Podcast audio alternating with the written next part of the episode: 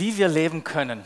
Andi hat es schon gesagt, das ist die Serie, die aktuelle Predigtserie und inhaltlich beschäftigen wir da uns mit dem ersten Johannesbrief, geschrieben von einem der Jünger Jesu, von denjenigen, der uns auch das Evangelium hinterlassen hat. Und beim Lesen des Briefes wird klar, dass Johannes nicht an Unbekannte schreibt, sondern wir lesen immer wieder meine Kinder meine Kinder. Und wenn man den Brief so liest, dann spürt man dieses, diese Leidenschaft für diese Menschen, an die er schreibt. Und die Gefühle, die Johannes für seine geistlichen Kinder, so könnte man das sagen, empfand, das sind die gleichen Gefühle, die auch wir für unsere eigenen oder vielleicht die geistlichen Kinder, die du hast, empfinden. Wir möchten, dass das Leben unserer Kinder gelingt und dass sie in ihrer Bestimmung leben. Stimmt's? Das möchten wir. Wir wünschen uns, dass sie so leben, wie sie können und leiden darunter, wenn sie es nicht tun. Wir wünschen uns, dass sie so leben, wie sie können und leiden als Eltern drunter, wenn sie es nicht tun.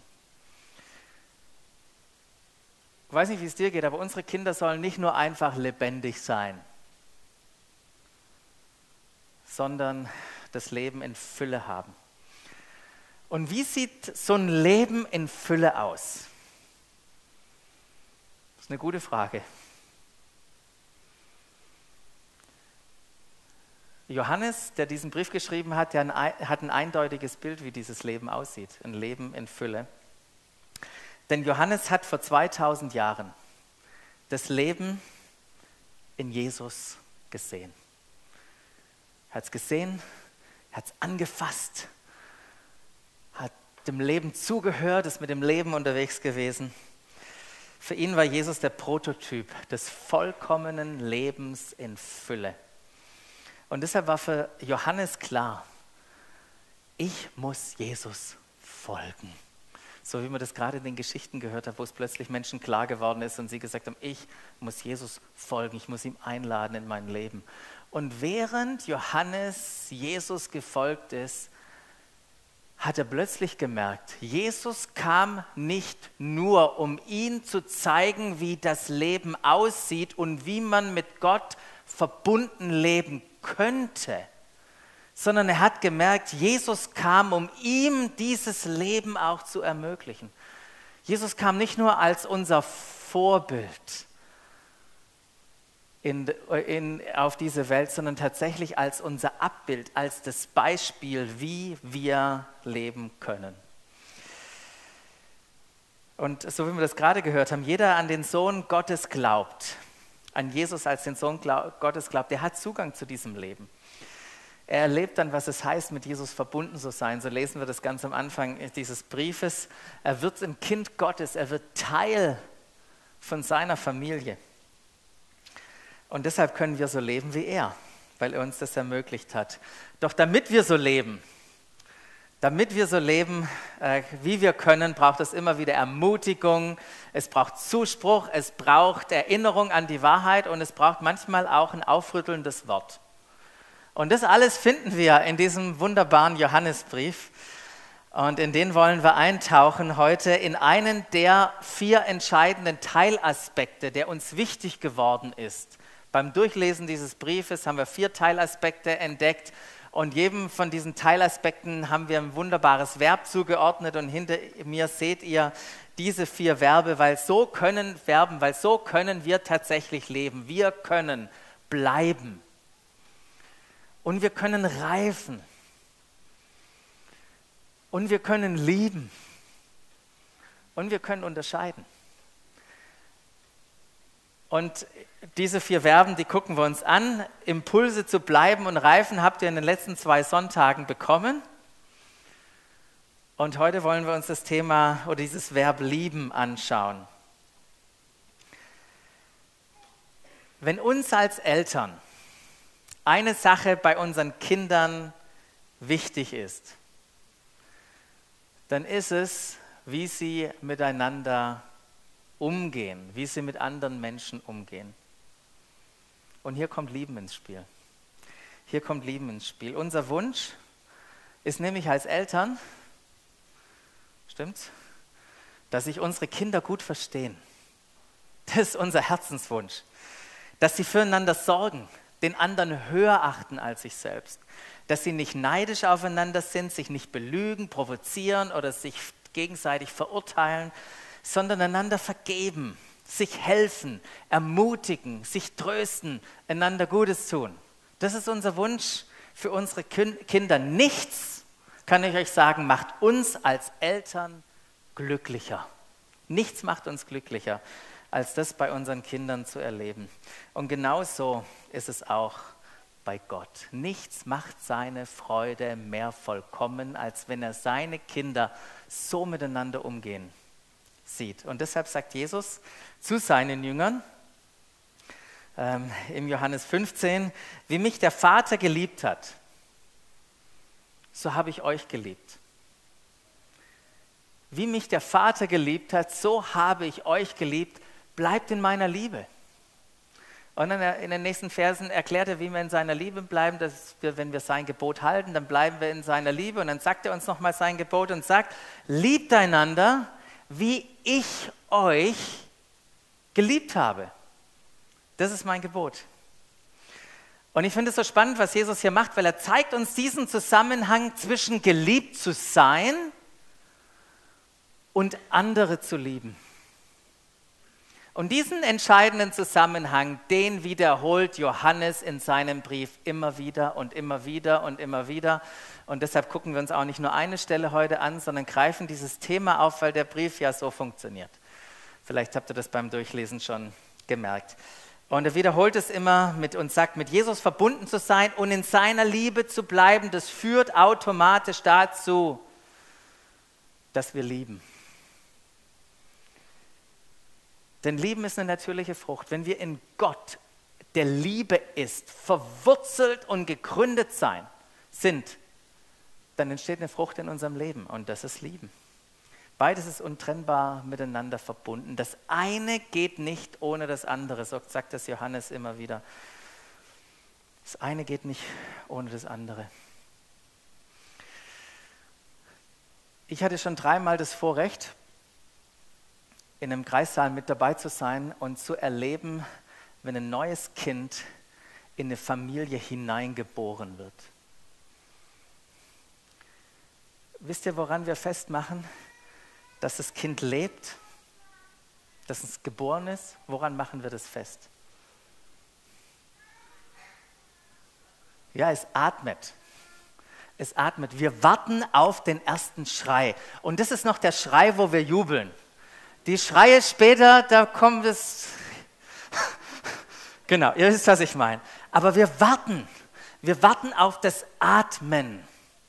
Und wenn wir wissen, das Kind atmet, dann wissen wir, ein neues Kind ist in unsere Familie hineingeboren worden. Atmen ist das Kennzeichen des natürlichen Lebens. Und jetzt übertragen. Lieben ist wie Atmen. Lieben ist wie Atmen. Es ist das Kennzeichen des neuen Lebens in der Familie Gottes. Zu leben bedeutet zu lieben. Zu leben bedeutet zu lieben. Denk mal kurz darüber nach. Was fällt dir ein an Situationen, wenn du das hier liest oder hörst? Zu leben bedeutet zu lieben.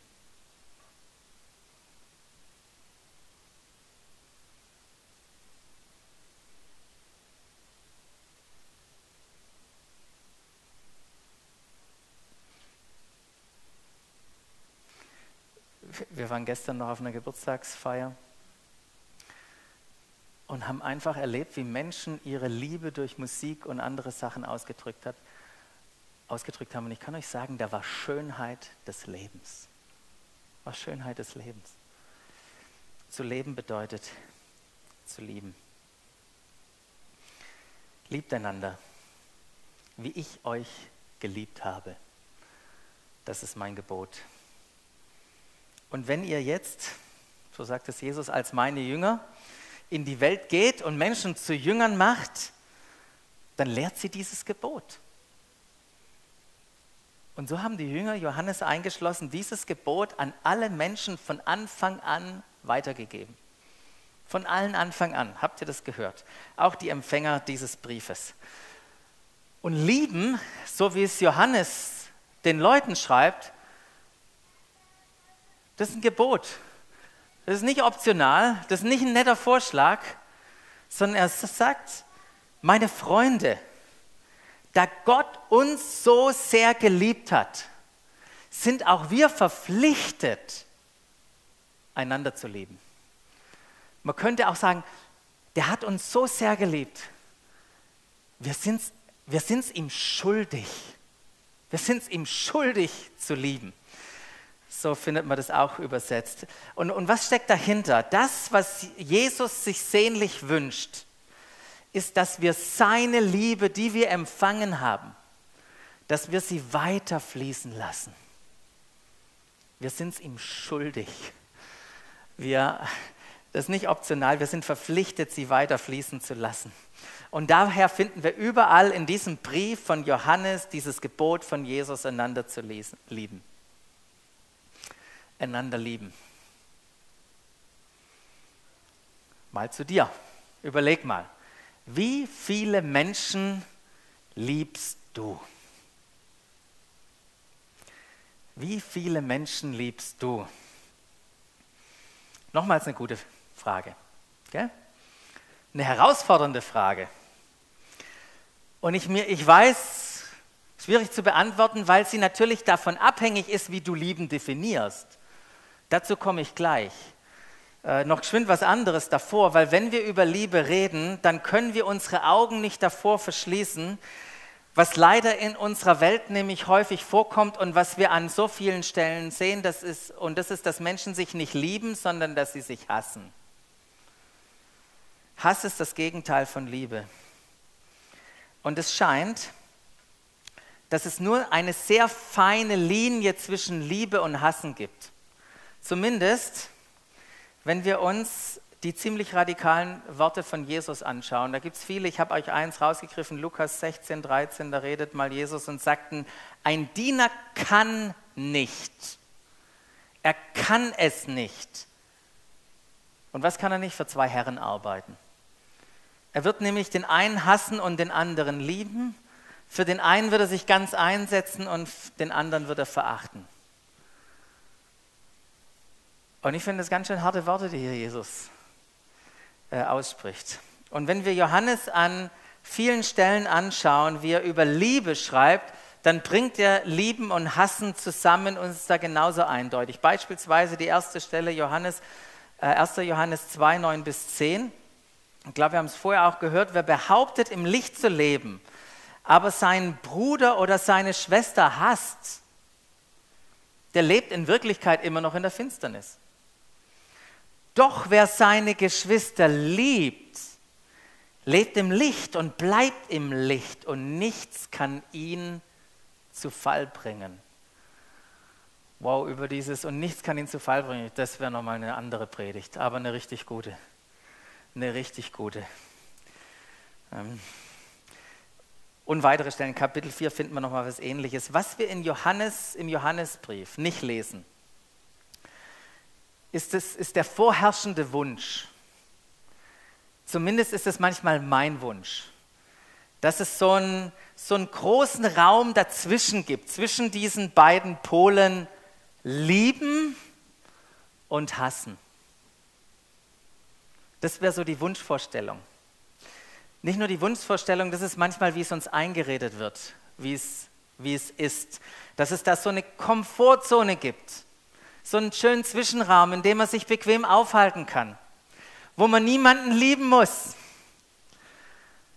Und glücklicherweise, weil man niemanden lieben muss, das nicht bedeutet, dass man jemand hasst. Weil es gibt ja diesen wunderbaren Zwischenraum, diesen komfortablen Zwischenraum.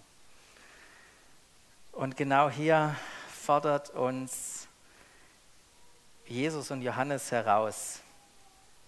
Weil wenn wir hassen und lieben hören, dann springt ja sofort, haben wir gewisse Bilder im Kopf, die uns einfallen. Wir haben ja sofort Situationen.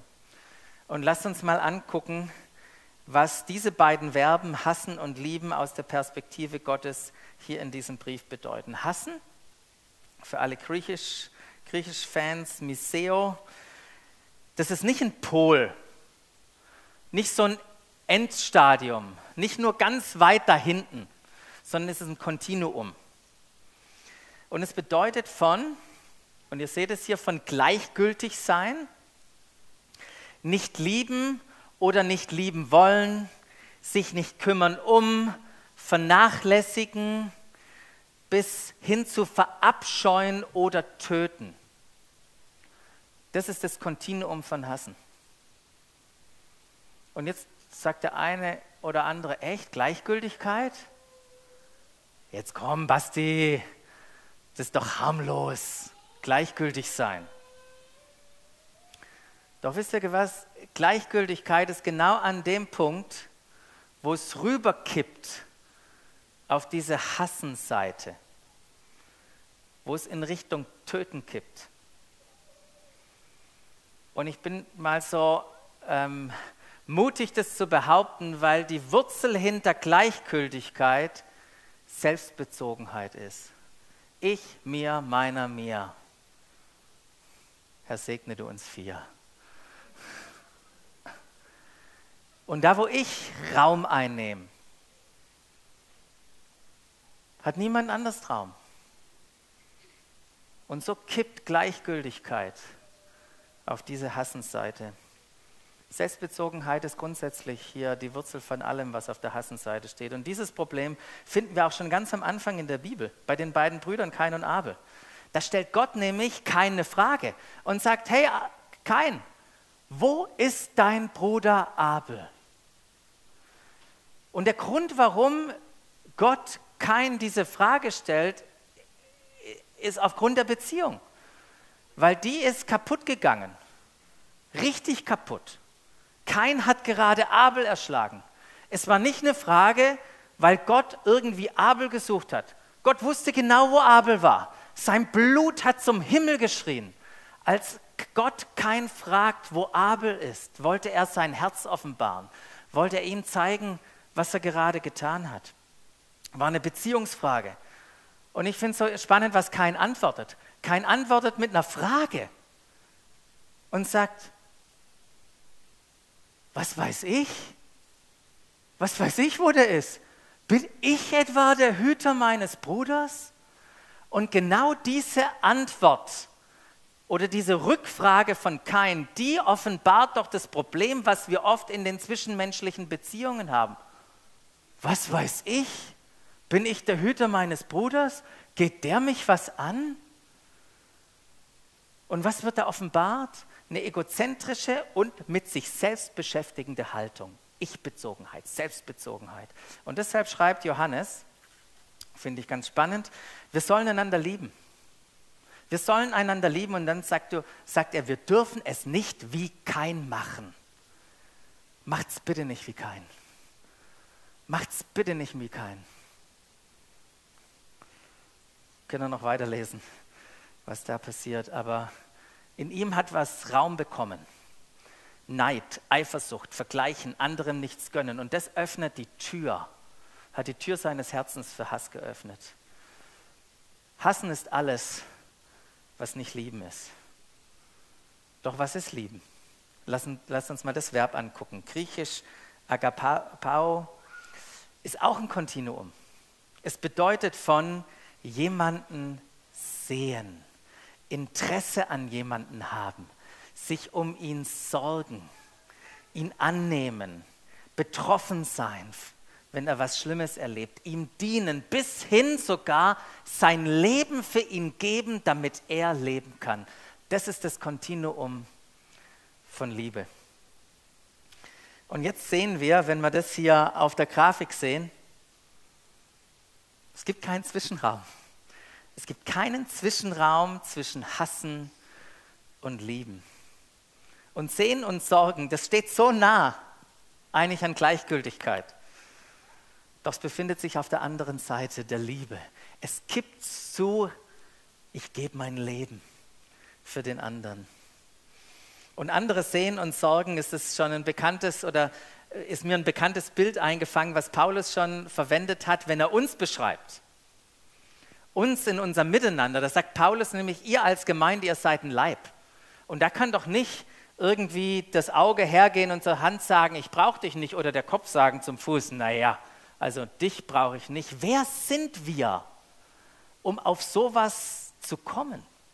Weil, da heißt es auch, Gott selbst, der die verschiedenen Teile Körper, des Körpers zusammengefügt hat, hat dem, was unscheinbar ist, eine besondere Würde verlieren, verliehen. Er darf nämlich im Körper nicht zu seiner, es darf nämlich im Körper nicht zu seiner Spaltung kommen. Vielmehr soll es das gemeinsame Anliegen aller sein, unser aller Anliegen, füreinander zu sorgen.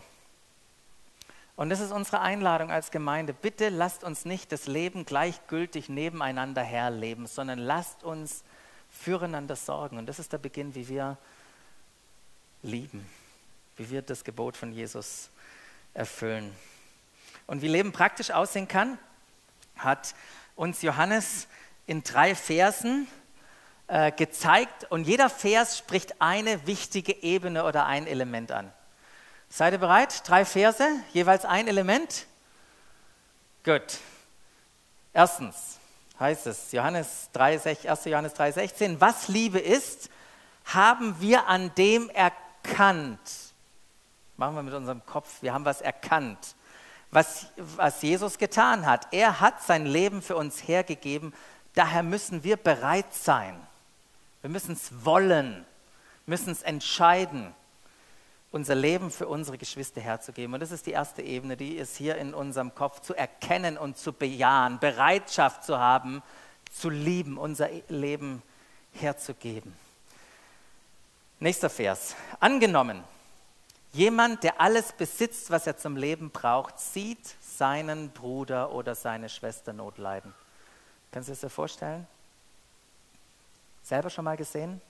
Jemand Not leiden? Bruder oder Schwester? Und dann heißt es, wenn er sich ihnen nun verschließt,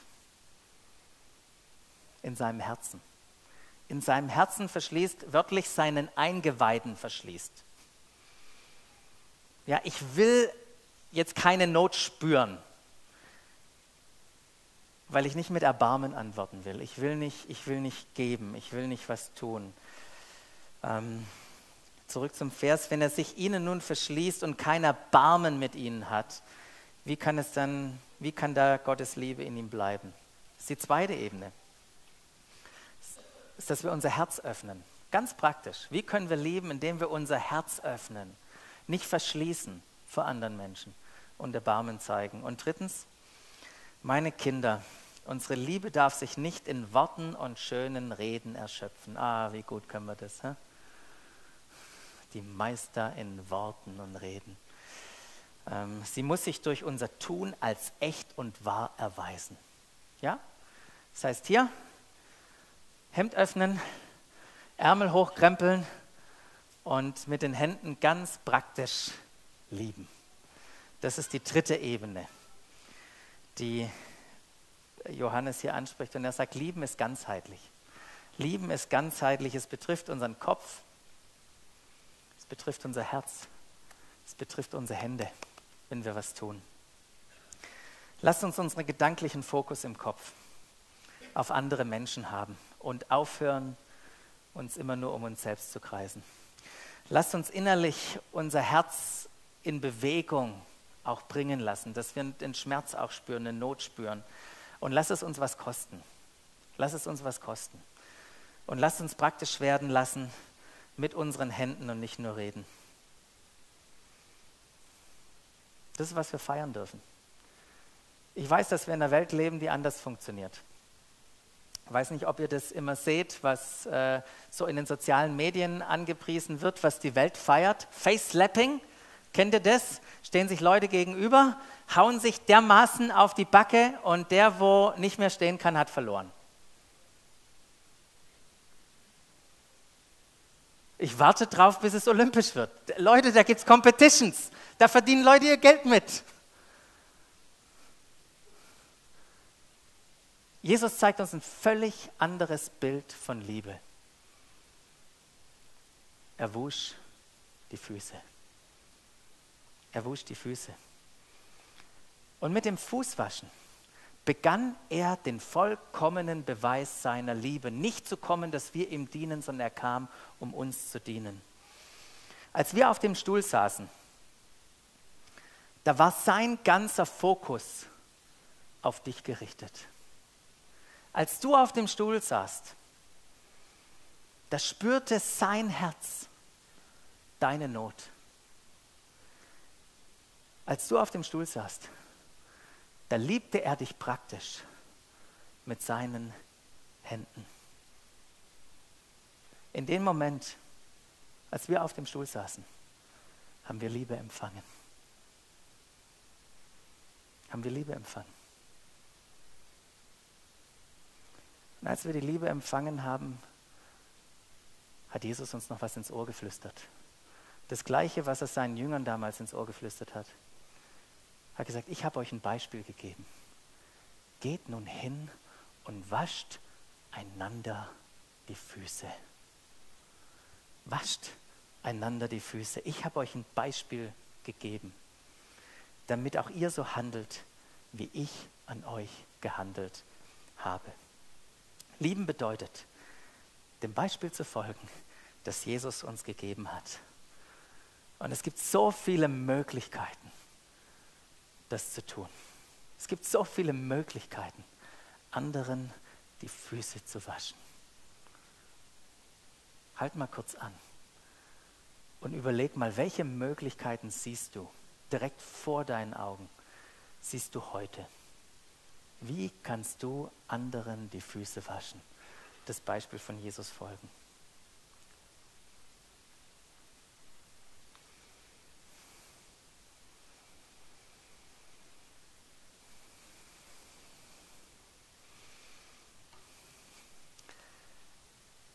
Ich möchte dir heute zurufen. Dir zurufen und dir sagen, du kannst lieben. Du kannst lieben. Das ist, wie du leben kannst. Du kannst lieben. Das ist, wie du leben kannst. Und wir können lieben. Weil Lieben nicht eine Anstrengung ist, nicht eine Leistung ist, sondern eine Antwort.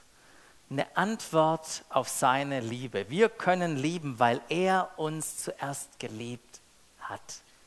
Deshalb können wir lieben. Wir können lieben, weil wir den kennen, der Liebe ist. Gott selbst. Vorher wussten wir ja noch nicht mal, was Liebe ist. Zumindest nicht diese Art von Liebe, diese Agape-Liebe Gottes. Wir können lieben, weil die Liebe Gottes in unser Herz ausgegossen ist. Das dürfen wir feiern. Wir können lieben, weil wir Menschen jetzt aus den Augen Gottes sehen können. Wir können ihren Wert sehen. Wir können sehen, dass die Würde, die Gott ihnen gegeben hat, wir können sehen, dass sie Teil unserer Familie sind, dass Christus in ihnen lebt, dass sie im Licht leben, das können wir sehen. Und wir können lieben, weil Gott nicht nur das Wollen schenkt, sondern auch das Vollbringen. Und ich finde es so genial, dass wir dürfen, dass wir lieben können und dass er sogar das Wollen in unser Herz legt. Ja, wir können gar nicht anders. Wenn wir mit ihm zusammen sind, wir wollen andere Menschen lieben. Und ich kann dir sagen, es ist herrlich zu lieben. Es ist herrlich zu lieben, weil wir, wenn wir es tun, spüren, dass wir lebendig sind. Das spüren wir beim Lieben, denn zu lieben bedeutet zu leben. Zu lieben bedeutet zu leben. Habe ich schon erwähnt, habe ich schon erwähnt, dass es für uns als Eltern nichts Schöneres gibt, als wenn die eigenen Kinder die Liebe, die sie empfangen haben, miteinander leben und sich als Geschwistern gut verstehen.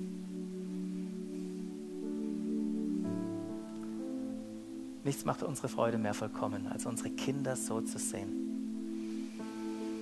Und so ist es auch bei Gott. Mit nichts machen wir Gott größere Freude, als wenn wir seine anderen Kinder lieben, unsere Geschwister. Darf Gott dir seine Liebe schenken, sodass sie weiterfließen kann? Darf Gott dich füllen mit seiner Liebe? Darf er dich lieben?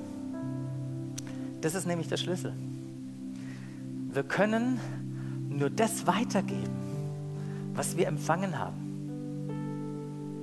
Und so war es bei Jesus auch. Sagt er selber.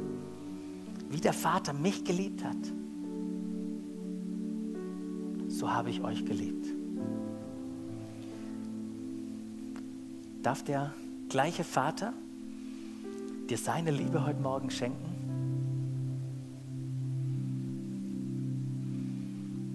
Und wenn ja, dann möchte ich dich einladen, dein Herz zu öffnen, vielleicht aufzustehen und zu sagen, Jesus, hier bin ich. Füll du mich mit dieser Liebe, wie der Vater dich geliebt hat. Und dann lass uns singen. Ich schaffe Raum für dich. Lass uns Raum schaffen für ihn.